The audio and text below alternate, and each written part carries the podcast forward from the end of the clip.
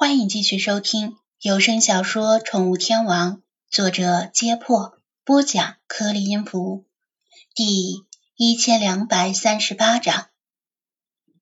突然跳出来动手揍萧天宇的不是别人，正是他的同门师兄弟高克。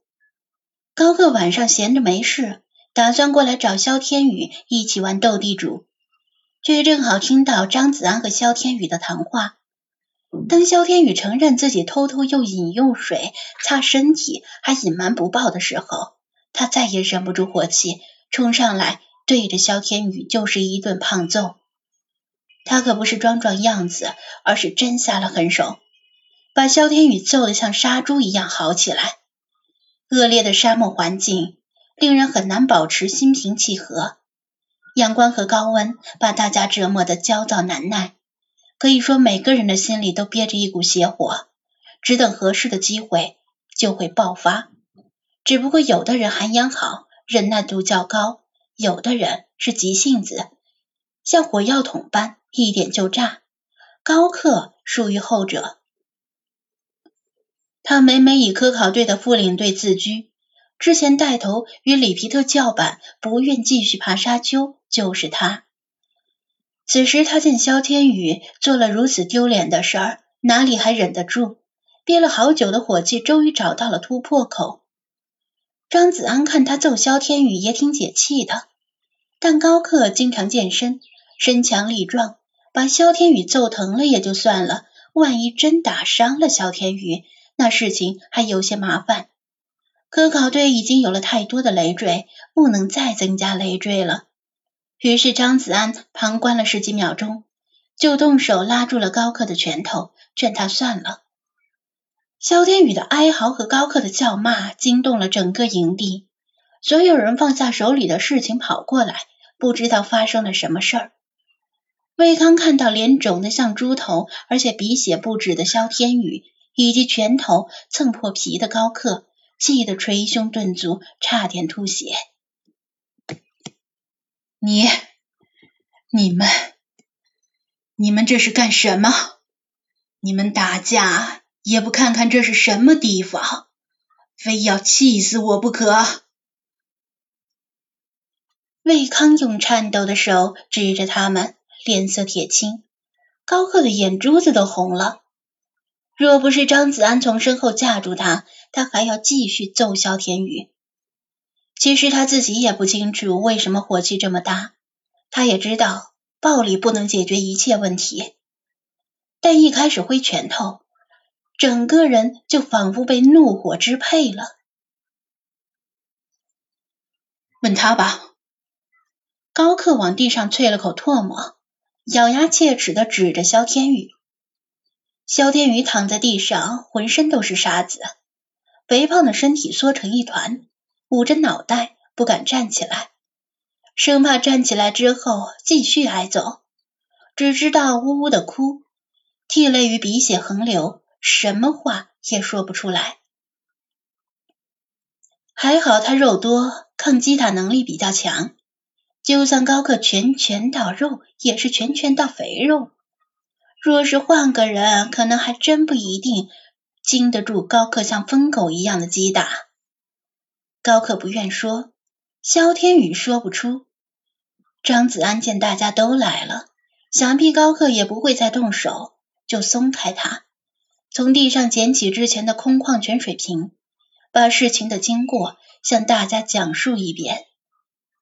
人都是天生同情弱者，大家之前见萧天宇被揍得这么惨，心里挺同情的，以为这两人是因为普通的口角而产生矛盾。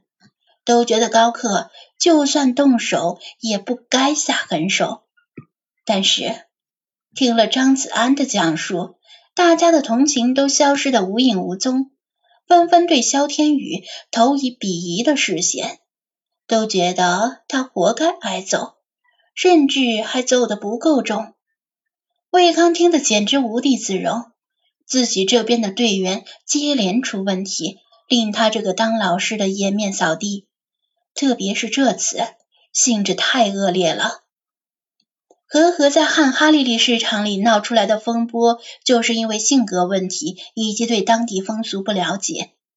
前晚惊叫是被白骨吓到了。杜学涛开车被困在沙棘上，是因为技术不到位。这些都可以理解，但萧天宇这是故意欺上瞒下。若非发现的早，可宁可能会令全队陷入危险。里皮特给足了魏康面子，站在旁边没有说话，让魏康自己来处理这件事儿。魏康高高抬起手，恨不得也给萧天宇两下，但他毕竟是老师，师德不允许他这么对自己的学生。张子安知道魏康很难办。就建议道：“魏教授，我看萧天宇已经得到教训了，这件事没有必要再深入追究。就算打死他也没用。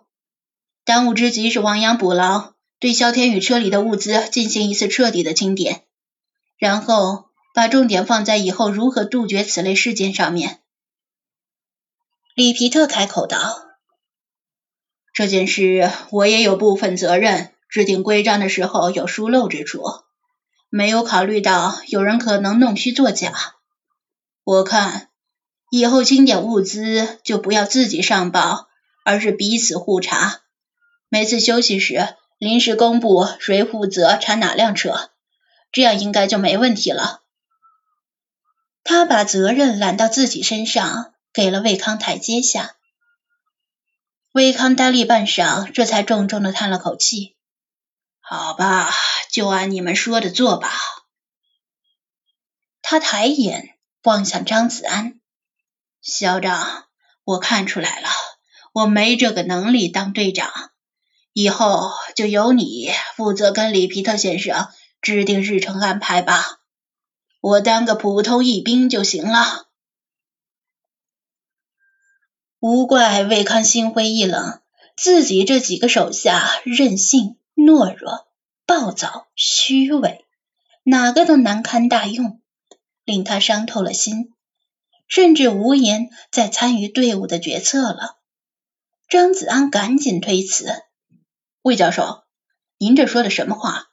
咱们虽然咱们队里出了些小问题，但毕竟都是没有踏入过社会的年轻人，犯错也是难免，以后吸取教训就行了。”咱们队里只有您德高望重，以后的路还很长，您千万别自暴自弃。魏康是真的失望了，一个劲儿的叹气。女侦探已经拿来急救箱，给肖天宇止血、包扎伤口。经过检查，肖天宇身上都是挫伤和擦伤，不会影响行动。进入沙漠后，大家的脾气都见长。萧天宇犯了众怒，光是挨一顿揍是难以令大家消气的。不管如何，现在既不能把萧天宇丢下，也不能让他自己回去，得想个办法让他受到令大家消气的处罚。张子安灵机一动，想出了个损招，对大家说道：“这样吧。”萧天宇浪费宝贵的饮用水，必须受到正式的惩罚。我建议三天之内不给他任何瓶装饮用水。啊！大家听得愣住了。在如此高温的沙漠里，三天不喝水是会死人的。这惩罚是不是太重了？